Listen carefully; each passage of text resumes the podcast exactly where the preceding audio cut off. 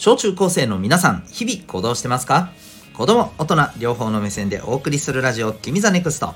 お相手は私、キャリア教育コーチのデトさんでございます。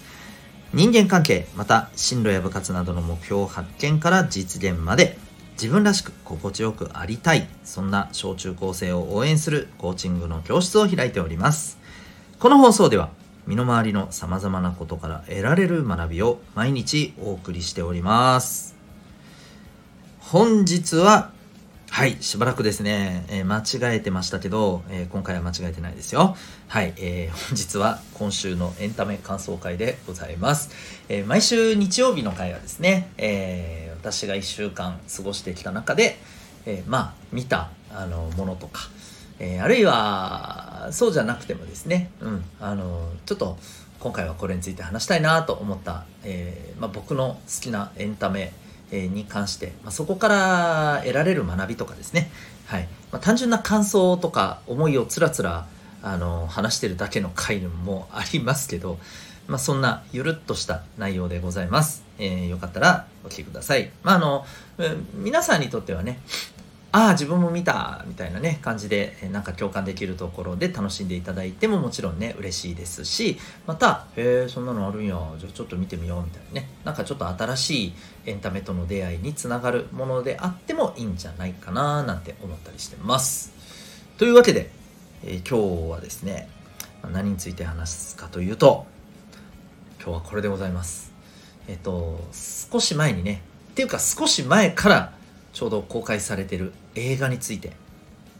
なんとなくピンときましたかね。そうです、えー、今話題になっている、えー、ジブリ作品「君たちはどう生きるか」でございます。これ見られた方いらっしゃいますかね？これ聞いてる小中高生の方で。うん。あるいはあこれから見ようと思ってんだよっていう人もいるかもしれません。なので、えーと、僕はちょっと今回ねこれを喋るにあたって、えー、なるだけなるだけですよ。ネタバレしないように、まあ、感じた学びだけお伝えしようと思いますがただ学びを伝えるということはですねあそういう学びを感じるような描写があるんだねっていうことが分かっちゃうわけですよ。というわけで、えー、ここで確認しておきます。それはちょっと嫌だ。今から見たいんだけど。という方はですね大変申し訳ないんですけど今日はここでストップしてください。はい。で、えー、いや全然 OK だよっていう方はですねこのままお聴きいただけたらと思っております。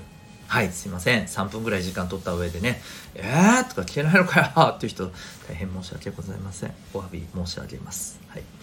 はいということで、えー、じゃあここからですね、まあ、今日の本題にね行きたいなと思います。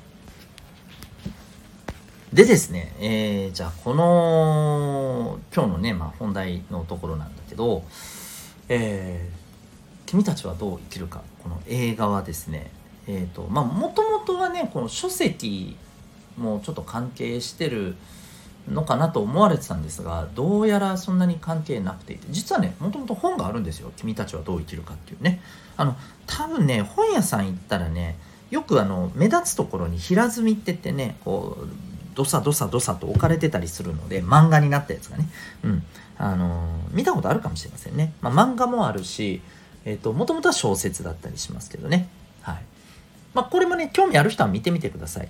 うん。まあ本当あの哲学的なお話だったりしますけどね。僕も実はねきちんと読んだわけではなくてパラパラっとあらすじを見たような感じなんですよ。興味があるあのあることはあるんですけどなんか優先順位がそんなに今のところ上じゃないっていうだけであんま読ん、うん、なんかそんな今すぐ読まなきゃっていう風な感じにはなれず。でもなんか映画はねあ見たいなと思ってあのまあジブリ結構嫌いではないんですよ。全部見てるわけでもないですけど。うん。なのでごめんなさい。はい。なので、えー、見たいなと思ってまあ見てきたんですね。うん。で、えー、まずですね感想はというとえー疲れましたね。疲れる。でこのね今日のねこのテーマっていうか今日今日一番言いたいことね。この映画をね僕はぜひね小中高生見てほしいなって思うんですよ。マジで。マジで見てほしいんですよ。でねこれを見てすっごい疲れる人と多分別にあんまりっていう人がまずいると思うんですよ。でねでねもっと言うとね疲れたっていう人は多分ですよ。えー、っとねいろんなものを感じ取ったから疲れたになると思うんですよ。もしくは感じ取ろうとして映画を見ていた、うん、から疲れたになると思うわけ、うん、でえっとねこの映画をね疲れずに見た人はですねおそらくですね。うんなんていうのかな。ままあとにかくあの「えー、面白かった」っていうねあのー、感じで終わると思うんですね。これちょっとそうだよな。よく難しいね。ここまで聞いてもね。何のこっちゃいだよね。これ何かっていうとねえっ、ー、とね疲れないで見て楽しめるような要素もめちゃくちゃあるわけ。これジブリを見たことがある人はあのなんとなく想像つくと思うんだけど例えばね一番分かりやすいの言おうか「千と千尋の神隠し」っていう作品見たことあるかな？トトロでもいいかもしれない。隣のトトロでもいいかもしれません。はい。あの作品ってさなんかほら人間じゃないかといってなんか恐ろしい化け物ともちょっと違うようなさなんかそんな存在がわんさかわんさか出てくるじゃないですか。でそれがなんかなんかちょっと可愛らしかったりちょっと気持ち悪いなって思ったりとかさ何なんだこいつらみたいなあるじゃない。でそういう世界をこう旅していくみたいなところあるじゃないですか。この要素もめっちゃくちゃあるわけよ。だから正直うんなんかああなんか「千と千尋」とかとなんか似たような感じだなみたいな風に見て楽しめちゃうこともできます。できます。だけどそれだけじゃないのがね今回のこの映画なんだよね。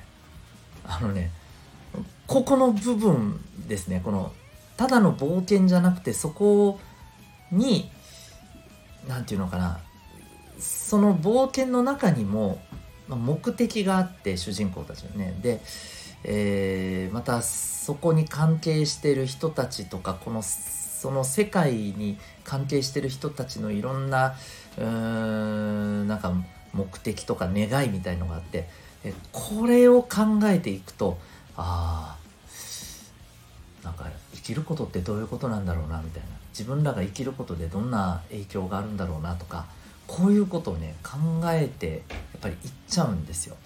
うん、でそれを考えながら見てるとねえらい疲れる。見終わった後って感じでめっちゃ疲れます。はい。